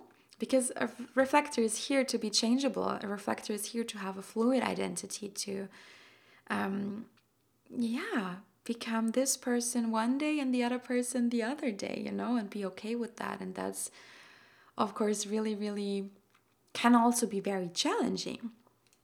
Um, but the friend I have, I, I told you about, who is a reflector, my my childhood friend, I think it's really fitting for her career choice because she's working in the field of psychology. So, um, working with clients and um, that's super super cool i think and so aligned with this aura because when you're working with with clients on their mental well-being it's amazing to be able to mirror them um, it's really really valuable and yeah so reflectors your sensitivity is your superpower and i'm really happy that um, our world is slowly but surely work, waking up to that and I'm also not saying that only reflectors can be sensitive. That's not the case because every center that's white is a point of empathy and sensitivity. But of course, you can have a generator. I have a generator friend with only two colored in centers. She's super sensitive, but still she has to listen to her gut, you know? She has these two points of definition in her chart. And I have also have a projector friend with also super sensitive by type, by nature, and um, yeah, so every type can be sensitive, yeah, and empathetic, but a reflector is really like super sensitive because there's so much open centers.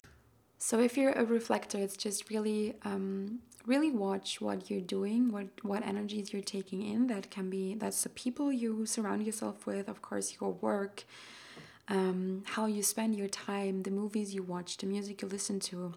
Everyone who's sensitive has to watch that, and I know I do, but for a, for a reflector that's like really your bread and butter, you know, um, and let life surprise you. Now, the strategy for a reflector is something that sounds really crazy at the first at first because the strategy is to wait for a lunar cycle, um, which sounds really weird and unpractical.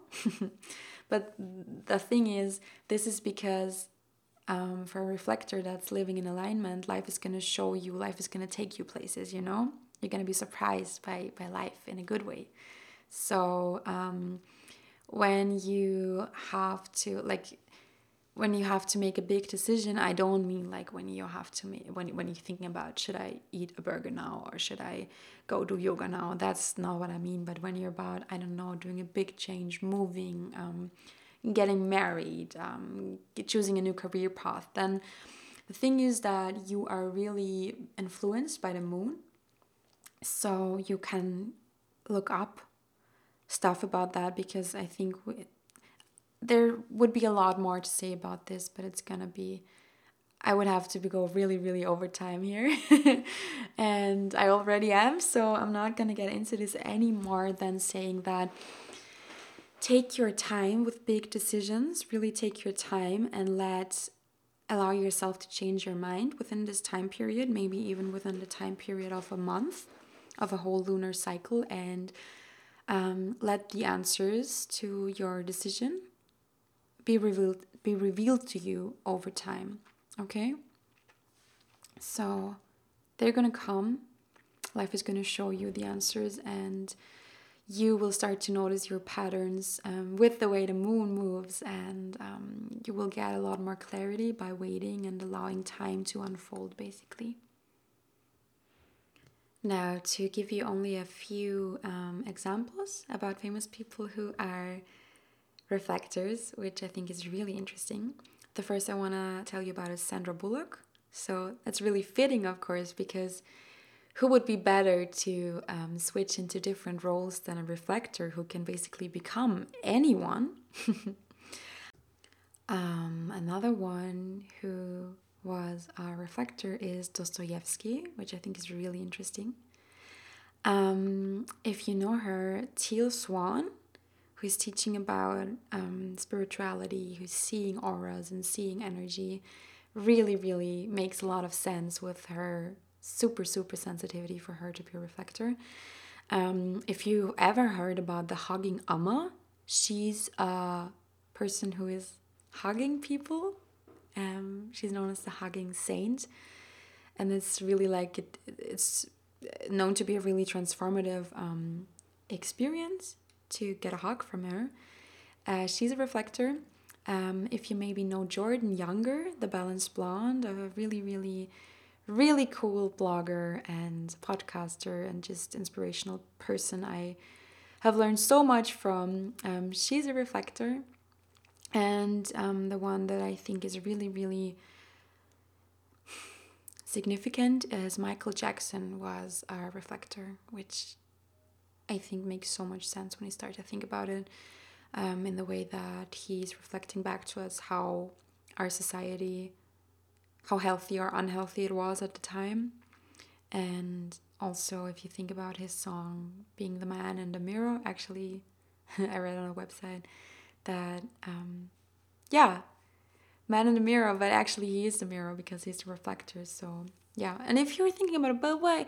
Wait, if I think they have, I thought they have no energy, the reflectors, when they don't have any filled in centers. How can Michael Jackson, like he was pure energy when he was on stage? But that is because he was taking in the energy of the crowd um, and magnifying it basically. And that's how he performed the way he did. But then for reflectors, it's really important to then go back and recharge and retreat and come back to yourself, to your cool, calm, and collected, natural, neutral self. So it's really about the balance of um, being with people and doing your energetic job, reflecting, becoming wise, and helping people by just being there. And um, then retreating to come back to you, to really, you know, the saying, um, you have to spend so much time until you're you again or something like that. Uh, my brain is like frozen right now but it's something about um, you have to spend so much alone time until you feel like you feel like yourself again and that's really really important to anyone who's sensitive with open white centers but especially reflectors and now, my dear friends, finally, uh, we're going to talk about the projectors. So, if you're a projector, I suppose you would have listened anyway, because as I said, as projectors, I am a projector myself. We're the ones who are most obsessed with these kinds of systems like astrology, psychology, um, chakra system, learning about people, learning about energy, learning about all these things human design. Um, we're the ones who really really really geek out on this stuff. Um, of course there's always exceptions and i know a lot of manifesting generators and gener- generators who are like even a manifester who's, who's who's an astrologer so it's not exclusively but projectors tend to be really really tend to get really obsessed with these kinds of things and i can speak from experience And that's actually because this is our energetic purpose. So, projectors are here to see into the other and to see into systems. So, a projector is not here to do, just like a reflector, we call projectors and reflectors non energy beings, which sounds really weird and lame when you first hear it, but it's actually pretty cool too, I think. Um, so projectors are not here to to do and to um, work in the same way as the other types, but we are here to see and to um, really, really share what we see. So, um, a projector's purpose is to really um, find their thing or things they're really, really good at and that they can see in a different way than others can see it in a special way. Like, for example, um, for me, it's gonna be human design, astrology, and all this energetic, um, spiritual, woo woo witchy stuff. That's something I really, really love, and that I can really, I pick it up really quickly, and I um, remember it so quickly because it's like I'm I hear it and I've got it, you know? I, I even feel it and I see it. So every projector has one or a few things that they're they are particularly good at. Um, it does not have to be all this energetic stuff. It can be um, it can be computers or art or um, cars it doesn't matter it's not it's not that every projector is here to massage people and give reiki um, they can and they're really good at it normally but it's about having your thing where you really have your specific point of view and um, sharing that so a projector is not able to create the sacral energy we've been talking about. So that means we run on others' life energy. um, also, if you have known about being a projector before and have felt really bad and lame when hearing and learning about the, this energy type, I feel you, I've been there. But I have come to a point where I really, really love being a projector and think we're really badass and really cool. And yeah, um, bear with me, okay? So, projectors are here to be the guides, the seers. That's what we know, that's what um, literature is telling us, what you maybe heard. And um, again, it doesn't mean you have to become a spiritual guide. You can, but you definitely don't have to. I, my, my dad, for example, he's a really, really brilliant musician he's a projector. So, as I told you at the start, um, it's about how to use your energy to be successful, to be using it correctly to get the most and the best results, and not about what your job should be, particularly. So, um, being a, a, projector is all about um, efficiency. So, projectors really, really see into people and into systems, and they see how things can be done better how things can be done more efficiently. And that's why I'm saying and why it's um, this languaging of we're here to be the guides, we're here to be refined because we're not the ones who are um, doing all the work and, and doing all the stuff. We're the ones who are looking and we are like, hmm, that could be done better. I know a way where how this could be done so much better and more efficient for everyone. So for projector kids, that can be kind of harsh and i also speak from experience here because when we're living as our natural our highest self and we're moving through the world and seeing all the stuff that could be done better and we're a kid and we just share that because we're like um, hey you should do it like that or you should do this or you should do that. What happens to a lot of us is we're being called bossy um, and know-it-alls and stuff like that and it's really hard for us because we we don't feel recognized, we don't feel valued.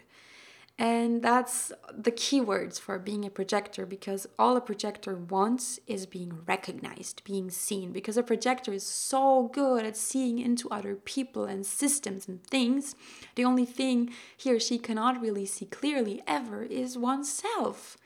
You know, we always need feedback. We, we need to, we, we don't really have a clear picture of ourselves. So a lot of projectors have really low self worth and um, feel really not really feel appreciated because what we want so much is help others um, do their stuff more efficiently and help others be more happy and guide them. But when we share what we see and what we know, and we know a lot, it's really like it's the um, again, another Game of Thrones reference is the I drink and I know things, you know?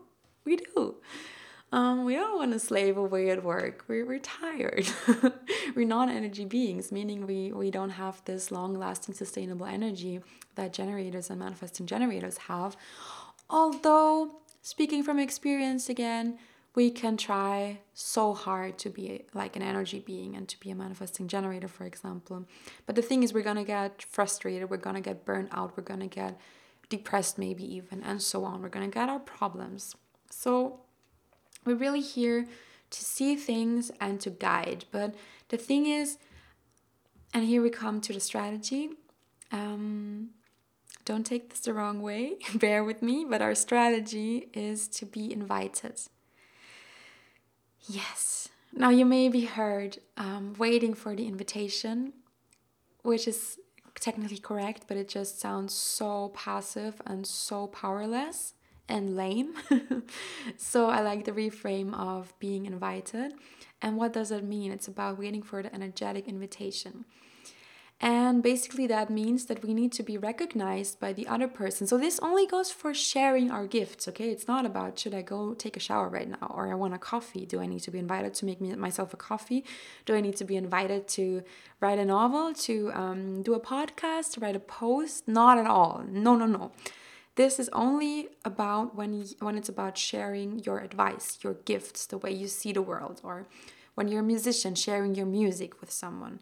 Again, not like can i post this track but about like approaching a venue and being like hey can i play at your club? That would be great uh, if that would be possible um, post lockdown but um, getting sidetracked here.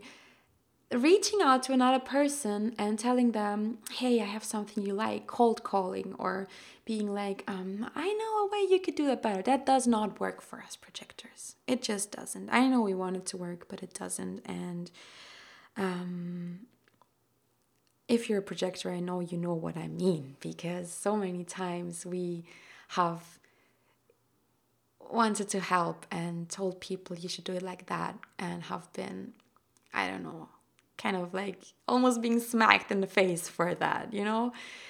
Um, and that's harsh, and that's the harsh reality of um, not waiting for the invitation. Now, we have talked about the not self theme, the sign that shows us we need to course correct, and for projectors, that is bitterness. Normally, in my readings, this is so hard where every projector starts nodding like crazy because, my God, do we know bitterness? Bitterness um, is the feeling you have when you are giving advi- advice without being asked, okay? It's this feeling you get when you want to share your wisdom and you get rejected. It's this feeling of being annoyed. This, why is nobody listening to me? This passive aggressiveness almost of being like, nobody ever asks me. And um, I actually know, but nobody bothers to ask me. So why are people so stupid? It's also this, um, I knew it, you know, I knew it was going to happen. Um, that's bitterness, baby. And don't I know it so well? And again, I have to repeat it's not the goal to never feel like that again because this sign of our not self is going to pop up in our lives till the end, basically. And that's not bad, but we're going to have, if we learn about our energy type, we can adjust the levels, okay? So it's a big difference to feel bitter all the time, all the time. And I've been there um, maybe I'm gonna do an episode on that too. If you want that, let me know. But it's a difference to being bitter all the time to um, to being bitter sometimes. You know, being content and happy most of the time, and then sometimes feeling this little bitterness that's like. Mm, maybe look if you can adjust a little bit. It's not bad. It's not the end of the world, but this bitterness is really showing us as we're not living as a projector and that's actually pretty normal, I would say, unfortunately, because projectors we're only 18 to 20% of the people, and the whole system of the just do it mentality, which only works for manifestors, and the hustle culture, which basically um, only works for, for beings with a defined sacral, so for generators and manifesting generators. Um, uh, as projectors, we can fake it, but we're not gonna make it. oh my god, was that cheesy? No, but seriously, we're gonna burn out sooner or later, and don't I know it? Um, the hustle culture is toxic in any way, but the only people who can kind of survive are sacral beings, um, manifesting generators and generators, and us projectors, we're just kind of dying along the way. Um, yeah, so it's a bit hard to be a projector, honestly. It can be. Um, and I think that's why also projectors are typically the ones who benefit really the most from learning about their human design and their astrology and stuff because we can turn it all around once we know. But when we don't know and when we're just like beating ourselves up every day, why we cannot perform like our colleagues and why we feel so tired all the time and why we just not we're not cut out for this kind of stereotypical life path we think we need to have and um, this nine to five hustle and this, yeah, basically work yourself to death mentality. We're we're dying with that inside. So it can be pretty harsh to be a projector, but I really, really believe and know for myself that um, we can change and we can shift and we can become super freaking powerful. And now comes the really, really cool part because the projector signature, meaning the thing we're supposed to become, and the, the sign that's telling us we're in our lane, we're in our alignment with our energy type. For projectors, that is success. And that is just amazing because it means we can get it. it means we're designed to get it, actually. So, success can look differently for everyone, of course, but um, we're here to get it. So, rest well, it's all gonna come. And now we get back to the strategy because the strategy is what's gonna take us from the bitterness, the not self, to the to the signature, to the success. And that projector strategy is to be invited, to wait for the inv- invitation. But I'm gonna rephrase that for you. We can create the, the invitation actually, okay? We don't have to wait for the invitation, we can create it. And I'm talking about um, an energetic invitation, of course, and that means we, we are being, first of all, recognized by the other person um, to share what we know and what we see. And second of all, the time and place.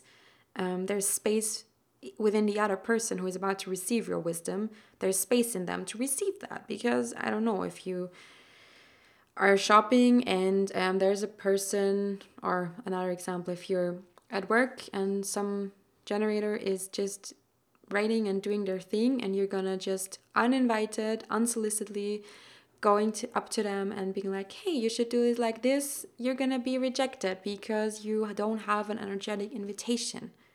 But if this generator sits down in a meeting with you, asks you, perfect scenario, hey, could you maybe um, give me some advice on how to make my my my texts better or something and you're like yeah of course you're feeling awesome because you're being recognized and we love that um, and then you're sitting down with him or her and this generator is like he or she has made time to receive your wisdom and he or she really thinks you are an expert, you have something to contribute here.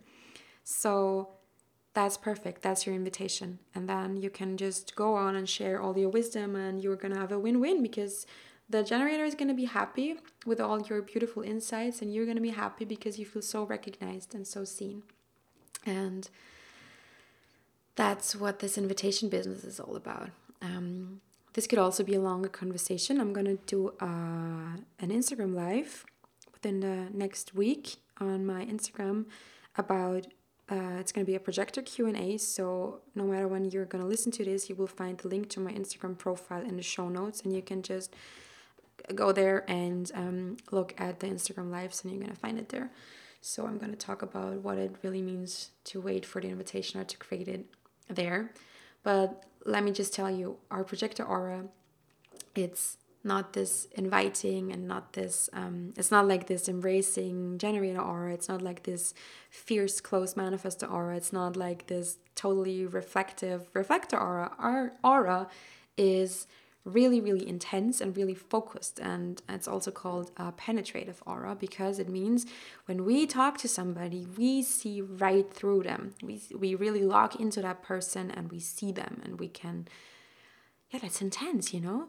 Especially if you use that gift without being asked or invited, then it's not gonna be that pretty. But if you're asked, if you're in a setting, for example, if I take myself being a projector and if I'm doing a reading with another person, it's awesome. I'm using all my projector seeing gifts and locking into the other person and really, really um, recognizing them and seeing them and, and helping them, guiding them, and they're in turn um, gonna recognize me and value me, and that's a win win.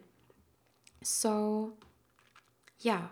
Um, also, projectors are not supposed to work the same way or the same hours because we're supposed to work work in waves. Like we have, we need to have breaks. We don't have the sacral motor to power us through. We need to, um, yeah, just work less in time, measured in time, but more efficiently when we do, and that's also one has to find their way, their balance, and how to do that, how to integrate that. But it's really awesome. And I have really come to understand that being a projector means we are actually, I see us as the, the, the magicians, the sorcerer, basically, you know? We conjure up invitations and we do that by getting really good at the thing we love doing and at the thing we're naturally good at because the better we get um, the more other people can invite us because when we do what we love, this information, when we do what we love and when we see ourselves, when we recognize ourselves as experts, that's key here, then this information comes into our auric field, into our energy field, into our aura, and other people will pick up on it and be like, hey, it seems like you have some some knowledge, something that is going to help me. Um, and then there can be an invitation created out of that, you know? But it all starts with us projectors really honing in honing our crafts and getting into what we love and recognizing ourselves and um, getting away from all those bitterness feelings because I know we can get caught up in that. But every time you feel that, step away from that and focus on what you're really good at and what you really can do. And then you're going to create invitations out of that, and it's going to be so much more successful and beautiful. Wow. Um, so the core wound of the projector energy type um, has to do just with that. So it's what we call the productivity wound.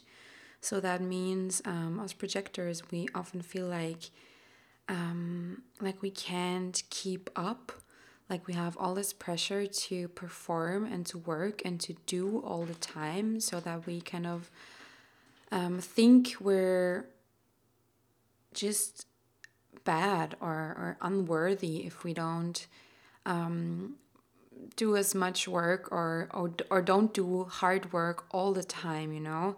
So it's kind of we can fall into the trap of defining ourselves um, with the with the level or the the amount of work we do. And that's just wrong for us projectors because since we don't have that sacral center defined, we don't have that access to that kind of sustainable energy. So that's exactly about what I told you about. Um, we rather we function differently in the work aspect. We have to work in waves, and we will not have um, the same energy levels when it comes to work as a generator or a manifesting generator. That's just not how we function, how we design, how we are designed. But that's not a bad thing because when we work and when we start to embrace our individual flow and really, really start to embrace rest and down periods, um, the times we do work will be brilliant. They will be super efficient and just so great. And um, yeah, so that's the one thing. And the other core wound would be the self worth because a lot of projectors don't really feel recognized um, from their the people in their lives or for their work. And that's what really hurts us because we crave it so much. But again here we have to start with ourselves. We have to start to see ourselves as worthy and as experts first and only then will others start to recognize us. And um, it has to come from within you know? That's true for everyone but especially for projectors um, famous projector examples before we stop Brad Pitt, Leonardo DiCaprio. Um, I looked her up. I'm pretty sure that Hayley Williams from Paramore is a projector, which I love because I've been identifying with her so much. Taylor Swift, the Queen, uh, the Queen of England. Um, yeah, Barack Obama, perfect example. A totally different, different type of leader, you know guiding and being open and coming to offer his wisdom and the way he sees things. Um, it's really, really cool. Yeah, and that was really long. um, I could talk for hours and hours, but I'm gonna stop myself now. And I really hope you um, got some value from this rundown of the energy types as I said, of course, it's generalizing, and of course, it's um, you're so much more than just your energy type. But I hope this energy type overview serves you well and I would love your feedback so come find me on Instagram I'm gonna put everything in the show notes tell me your energy type um, talk to me if you want um, invite me and also I'm gonna put as soon as I'm open for business for readings and stuff I'm gonna put all the information down in the show notes and yeah really happy you tuned in I I just love this knowledge this wisdom so I hope it finds you well. And I think the more you learn about it, you see how beautiful it is that we are all supposed to work in perfect harmony with each other. We're all supposed to, um, yeah, synthesize basically to work together, and our energetic roles are perfectly designed, um, as are each and every one of you guys. Everyone is so special and such a miracle, and it's super cool it's so cool and so helpful. All the best to you. Lots of love and magic and beauty and delight. Thank you so much for listening and bye bye.